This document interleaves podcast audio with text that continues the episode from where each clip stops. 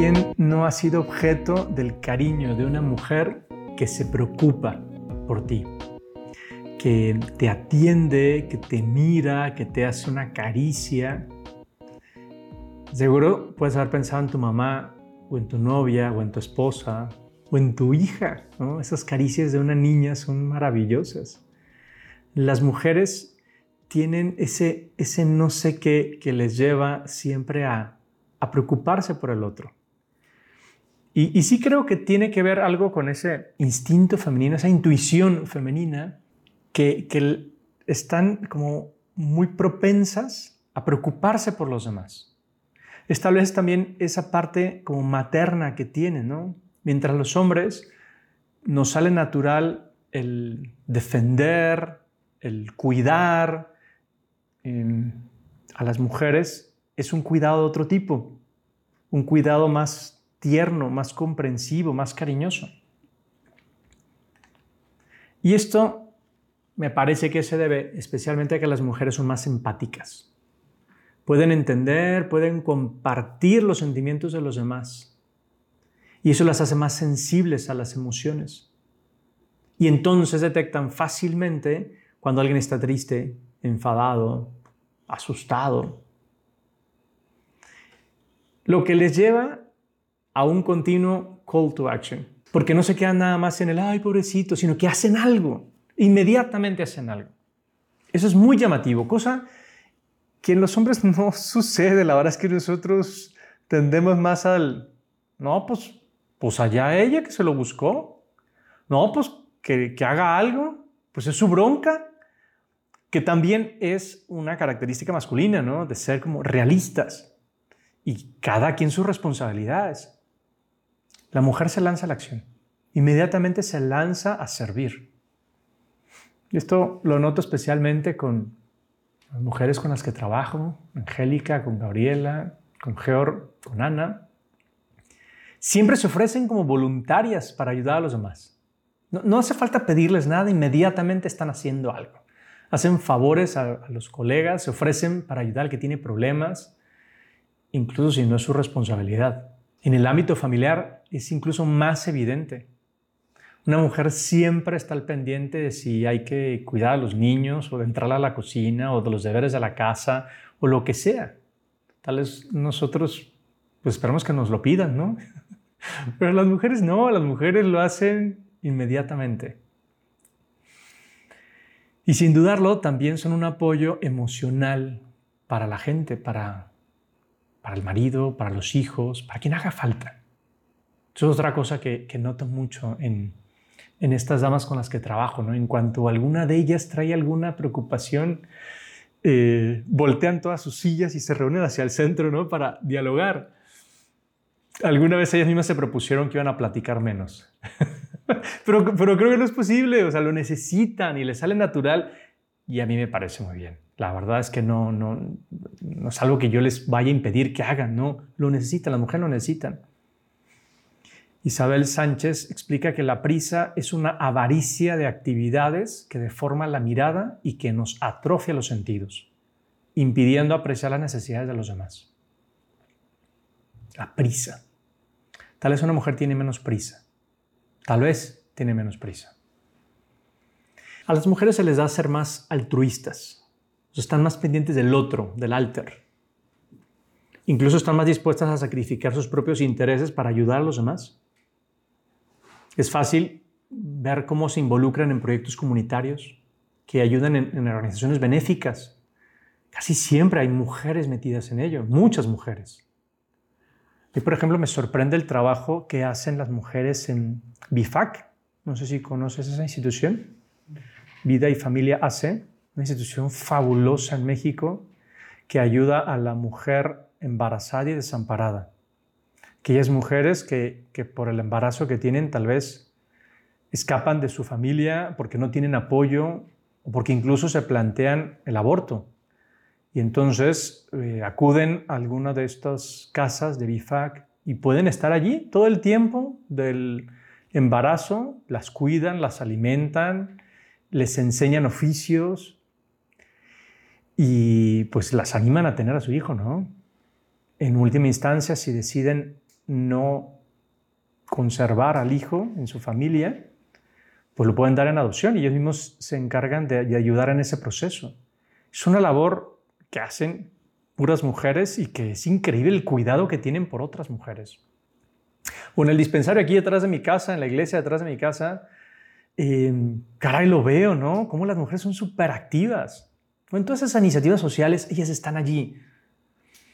Es fácil también em, que donen dinero a las causas que les importan. Les preocupa menos el cuidar el dinero. Los hombres somos un poco más sentaderos para esas cosas, yo creo. Un poquito más sentaderos sí somos. También podríamos aprenderles, por ejemplo, la sencillez con que se ofrecen para cuidar de los niños o de los viejitos o de personas con necesidades especiales. También se llama la atención la manera en que se organizan para, para ayudar a los vecinos. O sea, igual estás metido en un chat con los vecinos, pero las mujeres son las que organizan todo, ¿no? Y son las que tienen la vendimia y las que ofrecen servicios y tal. Están preocupadas por los demás muy preocupadas por los demás. Algo que me parece digno de admiración es cómo suelen ayudar a los demás sin esperar nada a cambio. Bueno, tal vez un gracias, ¿no? O una muestra de cariño, pero no es mucho lo que piden. Sin duda son más generosos. Me parece que sí son más generosas. Sin ir más lejos, que una mujer durante nueve meses lleve una criatura que, la hace pasarla mal, ¿eh? Digo, yo creo que todos somos conscientes del el trabajo que implica estar embarazada. Claramente son más generosas. Generosas, no sé, ahora veo el ejemplo de mis abuelas o las abuelas que conozco, que cómo comparten sus conocimientos, sus experiencias con los demás, las recetas, los remedios. Es interesante cómo lo hacen, cómo ayudan a los niños, cómo las señoras ayudan a sus, a sus nueras aunque estas últimas no estén tan agradecidas. Pero bueno, también, ¿no? También es ese, ese deseo de, de compartir. Y tal vez lo más llamativo es cómo se sacrifican por los demás. Especialmente por la gente que quieren, ¿eh? Pero es sacrificio, sacrificio, se dan, se dan. Sacrifican su tiempo libre por ayudar, su descanso, su sueño, se complican la vida por echar una mano. A ver, una mamá siempre está atenta a sus polluelos, aunque los polluelos ya estén barbones y canosos o pelones. O sea, de todos modos se preocupan por sus, por sus hijos. Incluso, incluso el Día de las Madres, ¿no? Estas no, no están tranquilas hasta que todo el mundo esté comiendo. Más aún si es en su casa, pues están ahí siempre al pendiente de los demás. Por ejemplo, una mujer es capaz de ver caricaturas durante 15 años, sacrificando su novela para que los niños estén viendo la televisión. Seamos honestos. Nosotros los hombres no estaríamos dispuestos a ceder nuestro partido de fútbol. Es más, es como muy característico. El hombre más bien enseña, ¿no? No, vénganse y aprendan, ¿no? Para que vean el partido con él tampoco es que sea malo, ¿eh? Ya luego podremos hablar en otro momento de, las características de cómo el hombre educa. Pero, pero en este sentido, la mujer se sacrifica, sacrifica sus programas con tal de que los niños estén tranquilos, a gusto, disfruten. En resumen, las mujeres son más compasivas que los hombres. Y la palabra compadecer. Es un compachere que es padecer con alguien, sufrir con el otro, ponerse en los zapatos del otro. Son más empáticas, más sensibles, más altruistas, más generosas, más dispuestas a poner a los demás antes que a sí mismas. Y la verdad es que después de esta declaración podríamos decir, ah, ok, bien por ellas, ¿no? Digo, y sí, les aplaudimos y nos da mucho gusto, pues. Pero Kevin Kelly en sus consejos no solicitados, te reprendería con estas palabras. Cuando mueres no te llevas nada contigo más que tu reputación. Interesante, ¿no? Claro, ¿cómo quieres ser recordado? Me parece que todas estas características que hemos dicho que en general las mujeres tienen son, son muy buenas, muy bonitas. De verdad es que, si a mí sí me gustaría que lo dijeran de mí, que soy un hombre compasivo, empático, sensible, altruista, generoso. Sí, sí me gustaría que lo dijeran. Pero sé que todo eso me cuesta trabajo. Todo. A mí todas estas cosas me cuestan un montón de trabajo, no sé a ti, pero a mí me cuestan un chingo. ¿Cómo podemos aprender de ellas? Se me ocurren cuatro cosas muy concretas, muy concretas. No sé qué tan difíciles sean. No, están muy difíciles, la verdad. Vamos con la primera. Para ser más altruista, más generoso, o sea, estar dispuesto a sacrificar mis propios intereses para ayudar a los demás. Concreto, hacer favores sin esperar nada a cambio. Dar de mi tiempo, dar de mi dinero, tal vez a las cosas que me importan, tal vez no, no, no a los desconocidos, pero empezar por la gente que sí me importa. Es más, yo te plantearía este reto.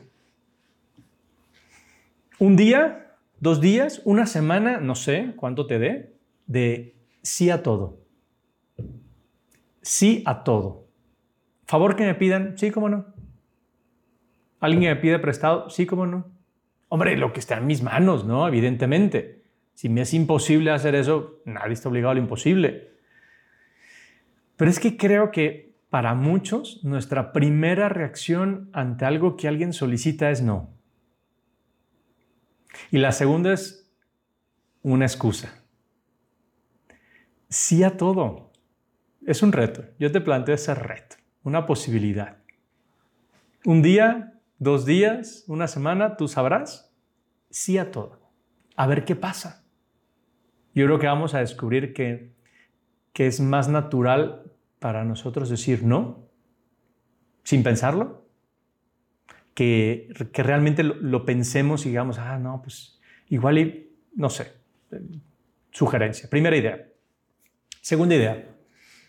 Para ser más empático, para poder entender, compartir los sentimientos de los demás, una cosa muy concreta que te sugeriría, validar las emociones. Cuando estás escuchando a alguien que te está diciendo lo que siente, evidentemente antes de interrumpir o de decir tu punto de vista o dar un consejo, porque además ya sabes lo que está tratando de decirte, validarlo. Validar las emociones es decir cosas como, a ver, entiendo que estás enojada. Y seguramente la respuesta será, sí, claro que estoy enojada. Está. Muy bien, acertado. Tu comentario es acertado. Porque lo fácil sería decir, ¿para qué te enojas? Validar la emoción. Entiendo que estás enojada. O una frase de este estilo. A ver, entonces lo que me quieres decir es que esperabas que yo supiera que necesitabas atención. pues evidentemente detrás hay un, ¿cómo chingados querías que supiera? Pero estás validando su emoción. Porque como te estás reclamando algo, estás validando que no quiere decir estar aceptando, no quiere decir estoy de acuerdo, simplemente estoy diciendo, a ver, estoy haciendo eco de lo que le está pasando. Solo para entenderlo, para ser, insisto, más empático.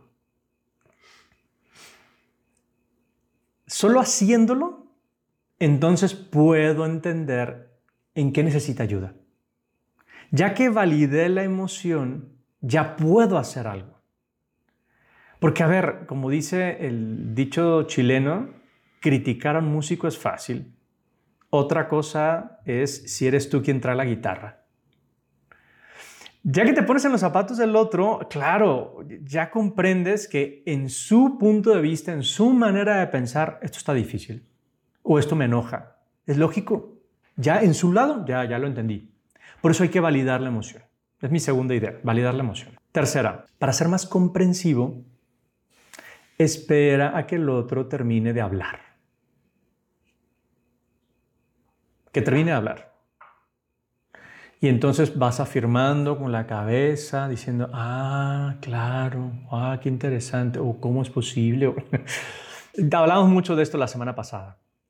Pero entonces escuchar sus ideas, em, considerarlas antes de tomar una decisión de interrumpir o de dar un consejo de lo que sea.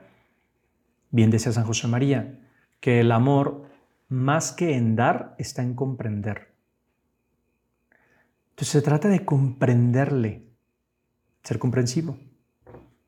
Fácil, no interrumpas la conversación. Ahí está mi tercer consejo. Y cuarto, para ser más compasivo, perdona los errores. A ver, hay que entender que lógicamente vivimos entre gente con defectos, con limitaciones. También uno los tiene y los reconoce. Pero el de enfrente con más razón. Es más, aquí va. No porque a mí me salga bien, el otro tendría que haberlo hecho igual.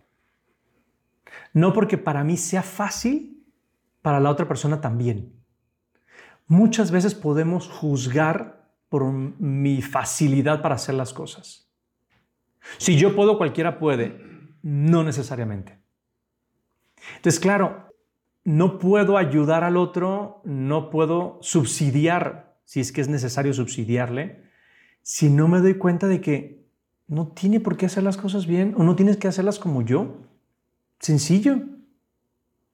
En ese sentido, sí, las mamás tienen una frase fabulosa, ¿no? Y si lo encuentro, ¿qué te hago?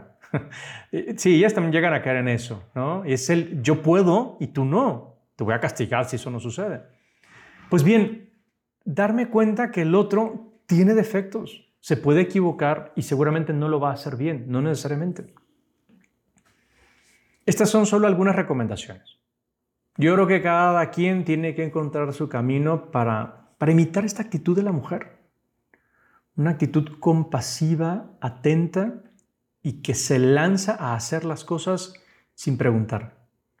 Lo más importante, a ver, es que uno se revise, vea, te diría, agarra una de las cuatro, una de las cuatro.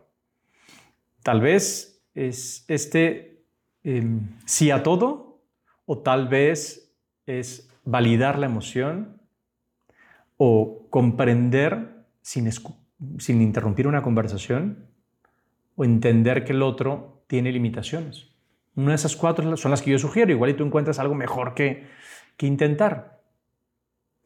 Eso mm, seguramente nos llevará a ser una persona mejor para los demás, un hombre para los demás. Y así que este call to action sea inmediato. Como dice nuestro amigo Alessandro Davenia, no bastan los buenos pensamientos para ser buenos hombres. No basta con la intención. Eso de que la intención es lo que cuenta, no solo es lo que cuenta. Entonces, ¿qué vas a hacer? ¿Cómo te vas a lanzar a intentar hacer algo mejor? Hasta aquí el tema de hoy. Pero tal vez tienes alguna pregunta, alguna consulta, algún comentario o queja me dará mucho gusto que me escribas o que me mandes un voice note al WhatsApp 52 66 22 33 9702 o a la cuenta de Instagram menos guion bajo común. Anímate, me interesa saber qué has pensado.